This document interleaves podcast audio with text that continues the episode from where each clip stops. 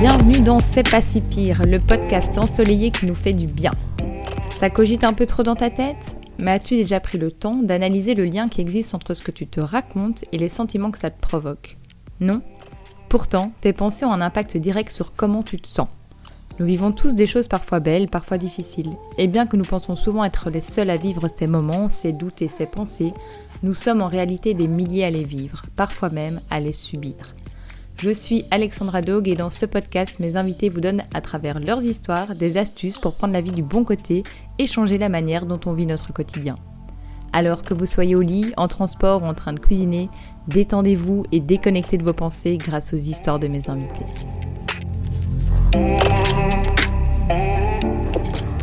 Bienvenue dans ce nouvel épisode. Tout d'abord, mes plus plates excuses à ceux et celles qui comptaient sur un épisode dimanche passé pour agrémenter leur trajet vers les vacances. Ma vie est devenue un peu folle en ce moment et après avoir culpabilisé de ne pas sortir mon épisode à temps, je me suis dit que je devais pas. Qu'il n'y avait pas mort d'homme et que moi qui prône par-dessus tout le pouvoir du moment présent, j'avais le droit aussi de profiter des choses qui m'arrivaient en ce moment. Alors nous voilà avec une semaine de retard certes, mais avec beaucoup de fatigue accumulée, d'alcool ingurgité et surtout plein d'énergie solaire à retransmettre à mon prochain. Dans cet épisode, nous rencontrons Hélène, une jeune femme forte et unique qui porte une grande carapace, mais qui va oser la faire tomber le temps de cet épisode. Hélène, c'est mon amie rencontrée lors de mes études, une amie avec qui j'aime par-dessus tout vider des bouteilles de vin, tout en parlant de nos vies, de nos sentiments, nos ressentis et des changements que nous pourrions opérer pour être plus heureuses. C'est mon amie avec qui je grandis car nous sommes toutes les deux passionnées de développement personnel. Nous nous analysons et nous nous aidons mutuellement sans nous juger. Aujourd'hui, c'est à fleur de peau et avec beaucoup de vulnérabilité qu'elle va nous raconter une partie de son histoire. Nous avons tous un passé qui fait partie justement de notre histoire et qui explique au final qui nous sommes et pourquoi nous avons certaines réactions ou certains schémas répétitifs. Tu en es peut-être très conscient, si comme nous tu as passé le pas de partir à la découverte de ton être, que cela soit avec l'aide d'une personne externe ou non, mais peut-être n'en as-tu jamais eu l'occasion ou n'en as-tu jamais ressenti le besoin, c'est possible aussi. Hélène, elle, elle en a ressenti le besoin et plus d'une fois. Son plus grand voyage a été de partir à la découverte de sa personne. Pour elle, mais aussi pour mieux vivre avec les autres. Je vous laisse découvrir son épisode qui nous parlera de développement personnel et de blessures de l'âme. Je m'appelle Hélène, je suis une jeune femme de 31 ans. Je suis quelqu'un de très actif, très engagé. Je suis aussi quelqu'un d'hypersensible. Je me suis toujours un peu sentie euh, différente, un peu euh, misfit par rapport à mes camarades de classe. Je crois que ma plus grande force, c'est mon sens de l'engagement. Et c'est aussi ma plus grande faiblesse. Parce que je vais toujours jusqu'au bout des choses. J'ai eu une éducation où, en fait, euh, c'est important de, se battre et d'aller vraiment jusqu'au bout. Et, euh, mais d'un autre côté, ça m'empêche de, de quitter, d'arrêter les choses tant qu'il est encore temps. Et donc, parfois, je m'obstine dans certaines relations, dans certains projets. Donc, je devrais quitter plus tôt, en fait. Au niveau relationnel, ben oui, je suis restée parfois dans des relations qui étaient euh, bien au-delà de leur date de péremption. Euh, parce que justement, je voulais me battre et je voulais vraiment euh, aller jusqu'au bout. Mais aussi au niveau professionnel, c'est très dur pour moi d'accepter qu'un projet se termine et que je dois aller autre chose. Et aussi, voilà, comme je disais, je suis assez fort engagée. Donc, il y a sept ans, j'ai créé mon association et là, je sens qu'il euh, faut que je passe à autre chose et que, et que voilà, ce projet ne me motive plus. Euh, je n'arrive plus vraiment à, y mettre du mien, mais j'ai aussi du mal à le quitter. Quoi. Aujourd'hui, je vais vous parler euh, du développement personnel et de l'évolution de ma compréhension de ce que c'est le développement personnel, comment le développement personnel a impacté aussi ma vie. Euh, je crois que j'ai déjà une personnalité qui me remet beaucoup, beaucoup en question. Je suis quelqu'un de très adapté, donc euh, je suis ce qu'on appelle un people pleaser. Me remettre en question fait partie de mon ADN. La première fois où je me suis vraiment posé la question de pourquoi je ressentais les choses si fort, pourquoi est-ce que je réagissais de telle manière, qu'est-ce qui faisait que euh, j'étais si sensible et que, et que j'arrivais pas à, passer au-dessus parce que de base, je pense que je suis quelqu'un de fort et je me, je me trouvais pas forte à ce moment-là. C'est une, une rupture. C'était pas ma première. Euh, ni ma dernière, mais euh, ça a été vraiment euh, une rupture amoureuse qui a été le déclencheur pour moi de, me dire bon maintenant il faut que, j'aille creuser quoi. Du coup, j'ai été creuser, j'ai été voir une psy. Et de là, j'ai déjà pu comprendre que en fait, cette rupture-là, c'était pas forcément, c'était pas cette personne-là qui de qui j'étais éperdument amoureuse. C'était pas la relation qui était juste incroyable et qui, qui me laissait dévaster. Mais c'était plutôt en fait euh, l'écho que cette rupture avait par rapport à d'autres événements de ma vie. C'est comme euh, Carl Jung, tu peux avoir euh, un gros choc dans ta vie et après les, des choses plus petites sont un peu des répliques et en fait parfois on réagit très fort à une réplique, on, on comprend pas pourquoi parce que ça peut être un, un événement anodin auquel on n'a pas forcément réagi comme ça avant, mais cette fois-là, on va savoir, on le prend en pleine poire. Il y avait plusieurs choses. Euh, bah, c'était des petits rejets de quand j'étais petite. Donc en fait, euh, j'étais en cinquième primaire et je faisais partie de l'équipe euh, de cross canadienne de l'école. Et donc on avait un match ce jour-là. Donc j'étais enfin partie pour toute la journée avec mon équipe. Et ce jour-là, c'était aussi le jour où on devait choisir nos, nos, chambres pour partir en classe de neige. Et donc avec mes copines, on s'était dit, bah voilà, on va être ensemble, etc. Euh, et, donc je reviens de, de ce tournoi cross canadienne et je vais voir euh, les chambres et je vois que je suis pas du tout avec mes copines que je suis avec euh, ben, en fait, des filles qui, allez, que je connais quasiment pas et, et voilà. Et donc je vais voir la prof qui, qui s'occupait des chambres et, et en fait je vais lui demander pourquoi est-ce que je suis pas avec mes copines et elle me dit ah mais quand j'ai demandé qui voulait être dans ta chambre il y a personne qui voulait dans ta chambre estime-toi heureuse d'être avec euh, d'autres filles euh, dans ta chambre, même si c'est pas tes copines. Et de toute façon, euh, voilà, vu comment t'es, a personne qui voudra jamais ton ami. Et waouh! J'avais 10 ans et donc quelqu'un dit ça en disant c'est même pas un reproche précis, c'était juste vu comment t'es. Et donc c'était vraiment toute ma personne qui était remise en question. Évidemment, j'ai été discuter avec mes copines pour, pour savoir enfin, enfin qu'est-ce qui s'est passé? Pourquoi vous m'avez pas pris dans la chambre? Et en fait, c'était pas forcément réfléchi. Enfin, on a 10 ans, euh, voilà, elles étaient, elles étaient ensemble dans la même classe et puis euh, les chambres étaient plus petites que prévu et donc, euh, et donc voilà. Mais moi, je l'ai vraiment pris personnellement, quoi. Et je crois qu'à partir de ce moment-là, ça a été vraiment un moment où j'ai commencé à croire que fondamentalement, il y avait quelque chose qui clochait chez moi, mais j'étais incapable de savoir quoi. Il y a aussi une rupture amicale en fait à la fin de Maréto où euh, j'étais très très proche de. Bah, c'était ma meilleure amie. Hein. On, faisait, euh, on était comme cul chemise. On était, euh, on faisait tout ensemble. On était à l'internat ensemble et puis les week-ends, hein, les, gens m'appelaient par son prénom et les gens l'appelaient par mon prénom alors qu'on se ressemblait pas du tout parce que d'office on savait que si moi j'étais là, elle était pas pas très loin et vice versa. Donc on était vraiment on était vraiment hyper proches et je savais, enfin, elle avait déjà eu quelques problèmes avec d'autres amis, etc. Et je savais qu'au fond de moi, euh, c'était quelqu'un qui pouvait ne pas être fiable, mais vu que c'était ma meilleure amie, je me suis dit, elle me fera jamais un truc comme ça. Et en fait, euh, à la fin de notre réto, ben, ça, s'est super mal passé. Il y a eu un événement avec toute ma réto où, euh, en fait, on avait une soirée, ils m'ont fait croire que, que, la soirée était annulée pour que je vienne pas. Et et en fait, euh, donc moi, j'étais pas conne, donc euh, j'ai fait ma soirée avec euh, d'autres amis. Mais à 10h du soir, elle m'a appelé. Ah, t'es où? Je, ben, je suis à Bruxelles, je suis avec machin machin, je fais la fête, pourquoi? Elle me dit, ah, mais on t'attend. Je écoute, le dernier bus pour arriver, il est à 5h de l'après-midi, donc, enfin, me prends pas pour un débile, tu savais très bien que j'allais pas venir. Ah oui, mais en fait, voilà, faut que je dise quelque chose. Il y a machin machin qui te trouve hyper chiante pour le moment et personne ne voulait euh, que tu viennes. Donc euh, voilà. Et donc moi je suis au téléphone. Euh, j'ai mes deux amis là qui sont à côté de moi et je suis là et je réagis pas parce que je sais juste pas quoi dire à ça. Et il me dit Ah, mais Hélène, ça te fait mal ce que je te dis? Et j'étais là Pourquoi? Elle fait Mais tu peux dire, hein. Tu peux dire que je te fais du mal. Hein. J'ai raccroché et je me suis dit Mais qu'est-ce qu'elle cherche en fait?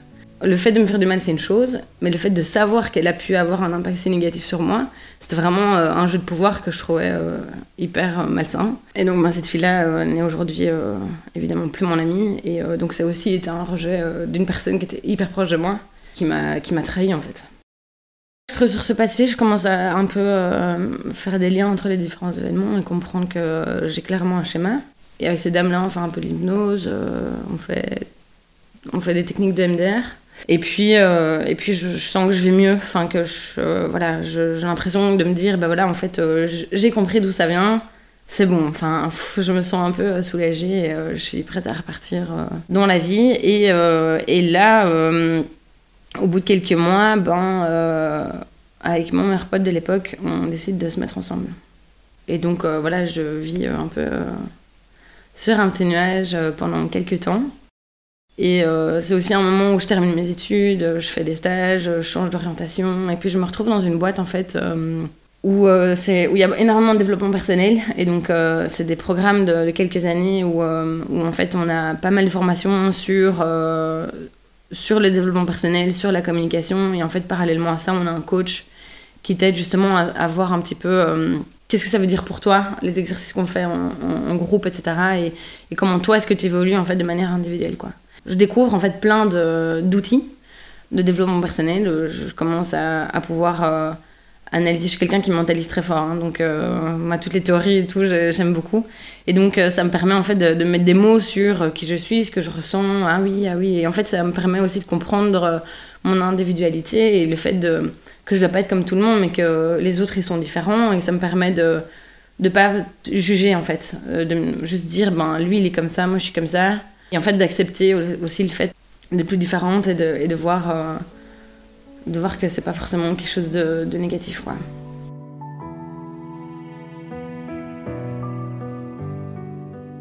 Pendant un an et demi, euh, ben, je grandis en fait, je grandis énormément. Et puis j'ai des, des, des, soucis parfois au travail avec des, des, missions qui sont un peu plus compliquées, mais, euh, mais voilà, rien de, de, très déstabilisant. Et finalement, là je me fais larguer par donc mon ancien meilleur ami, qui était devenu mon petit copain, sans raison. Euh, il savait pas pourquoi. Ben là, de nouveau, un rejet euh, que je dois revivre. Et, euh, et là, je me dis, ben, de nouveau, mon premier réflexe, c'est de me remettre en question. Et donc, euh, c'est vrai que j'avais eu un, passage un peu compliqué au travail, j'étais un peu vidée d'énergie, etc. Et donc, je commence à me dire, ouais, mais en fait, c'est ma faute, quoi. Je comprends pourquoi il est plus amoureux de moi. C'est parce que j'étais fatiguée ou que j'avais perdu un peu ma, ma flemme. J'ai quand même un, peu, un côté euh, un peu fou et, euh, et je l'avais plus. J'étais, un peu euh, comme éteinte comme ça, mais je me rendais pas du tout compte. Je crois, franchement, je commence vraiment à me remettre en question, à me dire mais qu'est-ce que j'aurais pu faire de mieux? Et, en fait, si je, si je l'aime mieux, en fait, je crois que vraiment, je me, je me souviens avoir eu cette réflexion, c'est ah, je l'ai pas assez bien aimé quoi. On avait tous nos amis en commun. Donc euh, au bout d'un moment, euh, on reprend contact et tout. Et, euh, et je lui explique tout ça et je lui dis, ben ouais, en fait, je crois que c'est ma faute. J'aimerais bien que tu me laisses une seconde chance. Quoi. Et donc là, il y a déjà des petits des petits couacs, on se remet ensemble, et il me trompe, et puis, c'est un peu drama, drama il, revient en me disant qu'il a compris, qu'il maintenant il va aller voir un psy, que, je suis la femme de sa vie, que ça a toujours été moi, que ce sera toujours moi. Donc euh, je me dis, bon, ben, ouais, en fait, euh, c'était aussi mon meilleur ami, et donc euh, j'avais une confiance aveugle en lui, et je, je comprenais aussi d'où il venait. Il vient d'une famille où c'est pas toujours hyper porteur. Donc là, j'ai confondu le fait de, de comprendre et d'accepter. Euh, parce que je comprenais en fait euh, d'où venaient ces problèmes et parce que je comprenais pourquoi il réagissait d'une certaine manière, faisait que j'acceptais. Alors que euh, du coup, je l'ai laissé me traiter d'une manière ben, inacceptable. et ça, évidemment, je l'ai compris bien plus tard. Quoi.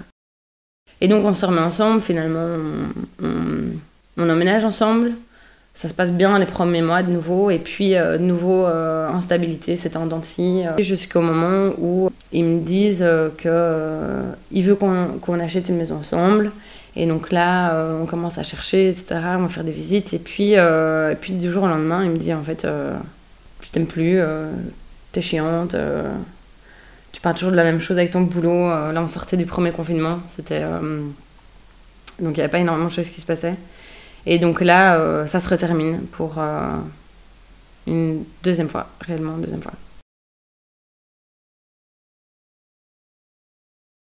Mais je savais très bien que j'étais un peu euh, dépendante effectivement de lui. Et donc là, je me dis, bon, moi, je retourne chez ces psy parce que si je dois revivre deux fois la même chose, c'est qu'il y a quelque chose que j'ai pas compris. Je suis un peu dure de la comprenure et donc je me dis, il faut que faut quelqu'un d'externe m'aide à, à, comprendre en fait pourquoi je revis tout le temps la même chose. Comment est-ce que je peux faire sens de ça? Et donc je retourne chez cette psy en me disant il faut surtout que je ne retourne pas avec lui. maintenant, il faut que je fasse un virement à 180 degrés et j'avance quoi. Et donc là, je visite un appart et tout. je, commence à, à, me mettre dans des procédures d'achat. Euh, et puis, ben, lui, il revenait, il me disait qu'il ne pouvait pas imaginer sa vie sans moi. Enfin, c'était un, euh, un petit peu compliqué. Et puis finalement, on part en vacances ensemble. Et juste avant qu'on parte en vacances ensemble avec nos, amis, c'était pour les 30 ans de nos deux meilleurs amis, il m'annonce que, euh, qu'il a rencontré quelqu'un.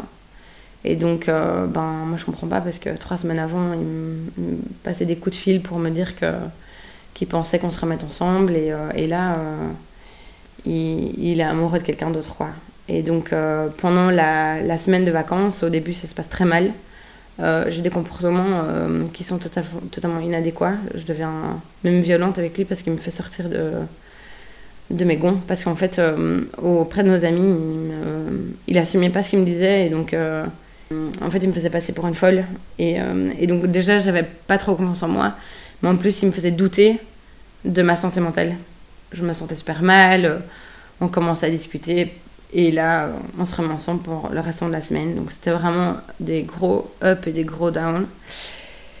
Jusqu'au moment où, euh, ben, en fait, moi, je réalise que c'est n'importe quoi. Enfin, j'aurais plus jamais confiance en lui. Il m'a trompé, il m'a, il m'a humilié, il me fait passer pour une folle.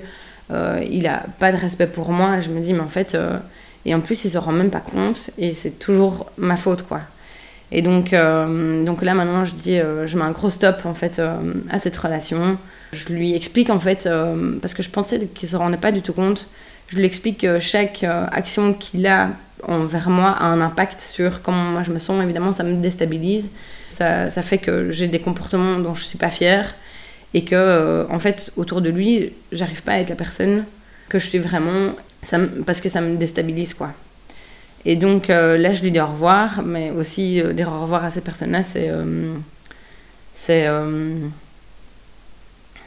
c'est aussi dire au revoir à tous mes amis.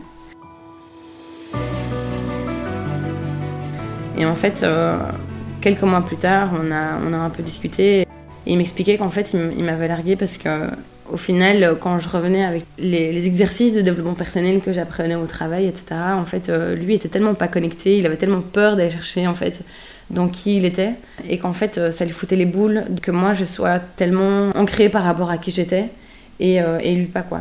C'est pour ça que je dis qu'aussi le développement personnel a été un peu la cause de cette rupture là, c'est que je pense que si j'avais pas non plus grandi autant, euh, ben, on aurait pu vivre une relation sans vraiment jamais se poser de questions. Sauf que moi je suis pas quelqu'un comme ça, je, je me pose beaucoup de questions sur la vie, j'adore la philosophie. Et donc, euh, à partir de ce moment-là, pour moi, ça a de nouveau été un peu euh, un moteur. Donc, j'ai continué à aller voir cette psy-là. J'ai euh, écouté beaucoup de podcasts. J'ai été voir une autre dame qui était plutôt ancrée sur le corps. parce que je me suis aussi rendu compte que j'avais tellement envie de lui plaire que je me suis finalement abandonnée. J'étais tout le temps dans l'adaptation extrême et que finalement j'exprimais ni mes besoins euh, ni mes limites et, euh, et que donc j'avais un ressentiment qui était énorme envers lui. Et euh, c'était une des raisons pour lesquelles j'arrivais pas à passer à autre chose. C'est parce que j'avais accepté tellement de choses je m'étais tellement abandonnée qu'il fallait à un moment que je me retrouve en fait. Et c'est vrai j'avais plus aucune confiance et j'essayais d'enfouir tout ça en me disant ça va aller si on, si on travaille et si on, si on a suffisamment de courage pour affronter les choses ensemble, bah, ça ne peut que fonctionner. Et, euh, et donc, bah, je me réveillais en flip la nuit, en sursaut. Euh, j'avais des hallucinations euh, la nuit. parfois, je rentrais chez nous, j'allais voir directement dans, le lit pour voir s'il si, il couchait pas avec quelqu'un. La nuit, je mourais de chaud. en fait, et tout ça, c'est vite arrêté quand, quand, ma relation avec lui s'est terminée, en fait. Et donc tout ça m'a dit, mais en fait, Hélène, tu t'es pas écoutée, quoi. Donc du coup, comme je disais, je suis quelqu'un d'hypersensible, donc je ressens très fort les choses. Mais par contre, j'avais mis un couvercle dessus et à l'intérieur, euh, genre, je bouillais. Et en fait, euh, ben là, euh, avec la rupture, j'ai plus rien qui me retenait. Et donc, pouf, tout sort, quoi. En plus, ça veut dire retourner chez les parents, donc en plein confinement.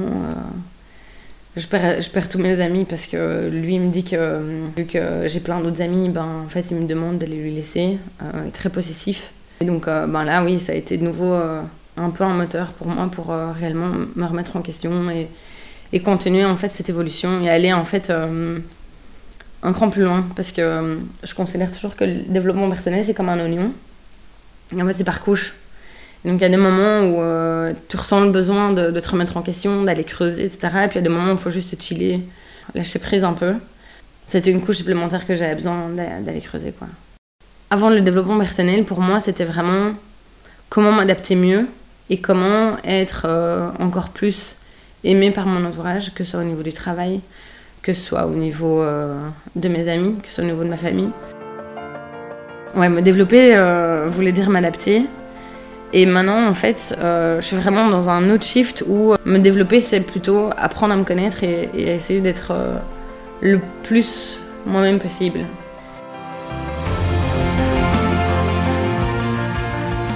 Et donc il y a plus ou moins un an, je me suis dit, je me suis fait une promesse en me disant euh, que j'essayerais d'être euh, la plus authentique possible, peu importe si ça plaisait ou pas. Et c'est pas facile. euh, parce qu'évidemment, il y a le vieux démon qui, euh, qui, qui reviennent. Et, faire ça, ça veut aussi dire ben, faire face à du rejet. Accepter qu'en fait, on peut pas être aimé par tout le monde. Et aussi accepter qu'on n'est pas parfait, quoi. Accepter que je peux euh, être chiante, que je peux aussi péter des câbles. Et que c'est ok.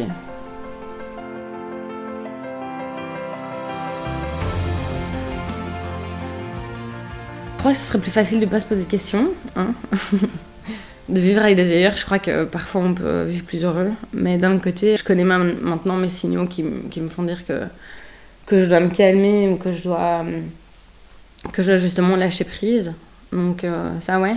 Après, euh, ma relation avec moi-même est très... Euh, ça change. Il y, a des jours où tu te réveilles et en fait, t'es hyper boosté. Je me sens super bien je me dis en fait je voudrais pas que ma vie soit, soit différente même si j'ai pas tout ce que je veux etc et c'est ok puis il y a des jours où ben c'est pas du tout le cas et donc ça aussi j'ai réussi à, accepter que la confiance en soi ben, c'est quelque chose qui fluctue en fonction des jours en fonction de, ce qu'on peut vivre. Il y a des moments où je me sens hyper en paix et puis il y a d'autres moments où ben là je viens un mini rejet ben évidemment ça réactive tout quoi. Si la personne ne voit pas qui je suis euh, ben tant pis en fait.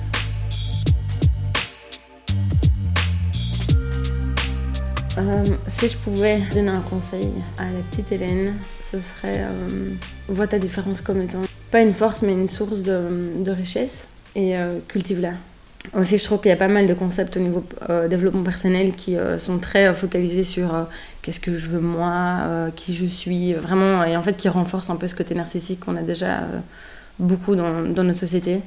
Et, et, voilà, le développement personnel, c'est comment est-ce que je peux être un meilleur humain en société. Et je trouve qu'il y a beaucoup de discours où c'est me, myself and I, et je trouve que c'est assez dangereux. on perd un peu l'aspect collectif.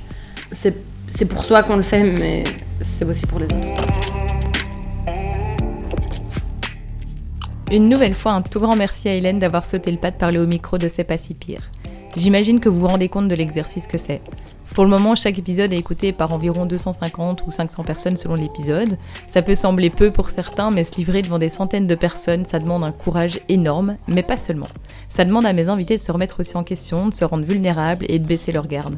Alors merci à eux forcément, mais merci aussi à vous de prendre chaque histoire sans jugement et d'être aussi bienveillant avec eux. Merci à vous de leur écrire lorsqu'une de ces histoires vous fait écho, car c'est là aussi le but de C'est pas si pire, nous sentir moins seuls et déculpabiliser de nos pensées. J'imagine que vous l'aurez senti à la voix d'Hélène, cet enregistrement a été un moment fort pour toutes les deux.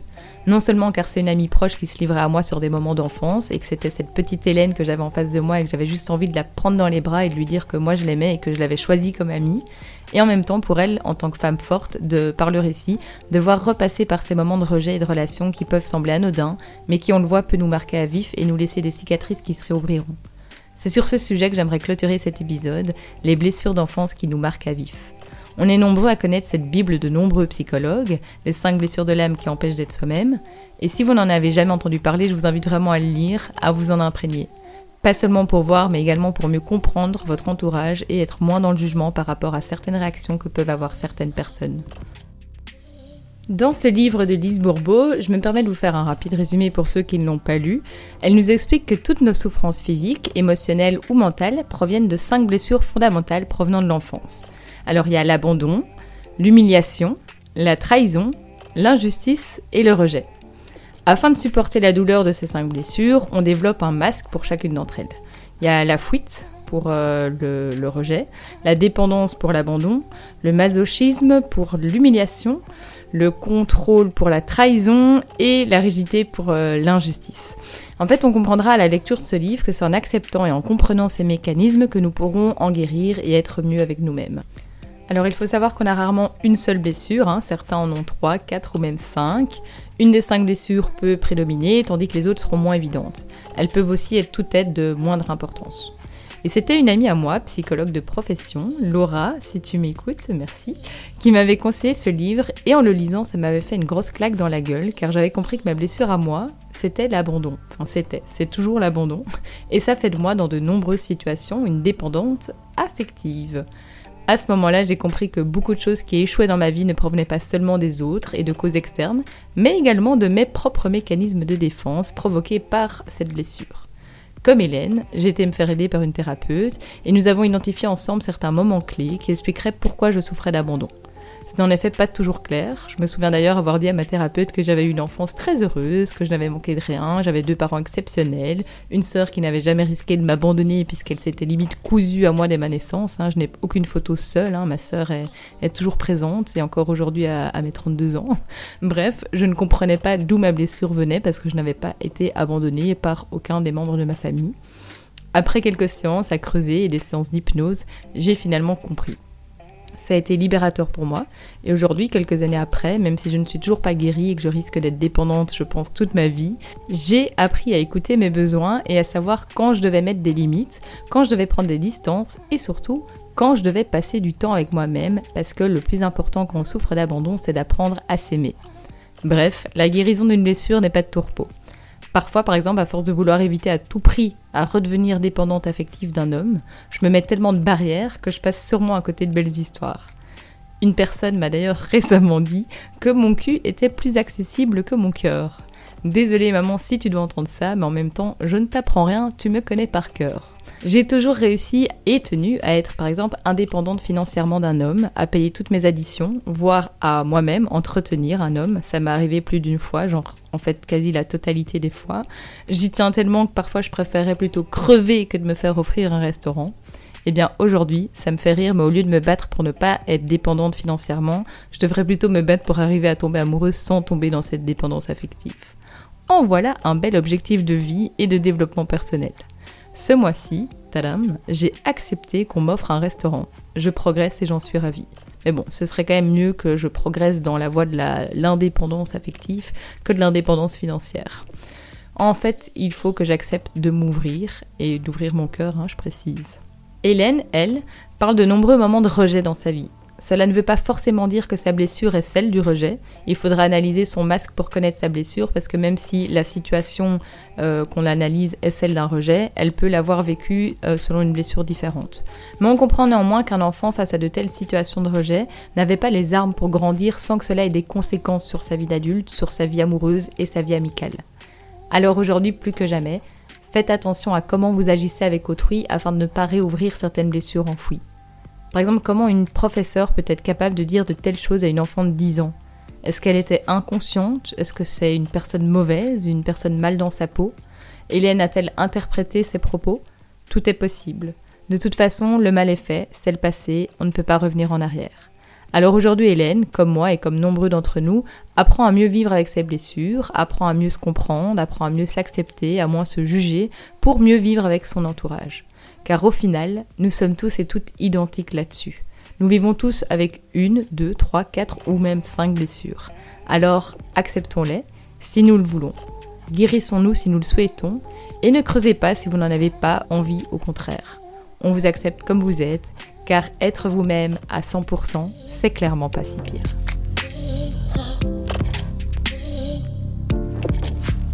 Merci d'avoir écouté cet épisode de C'est pas si pire. On se retrouve dans deux semaines pour le prochain épisode.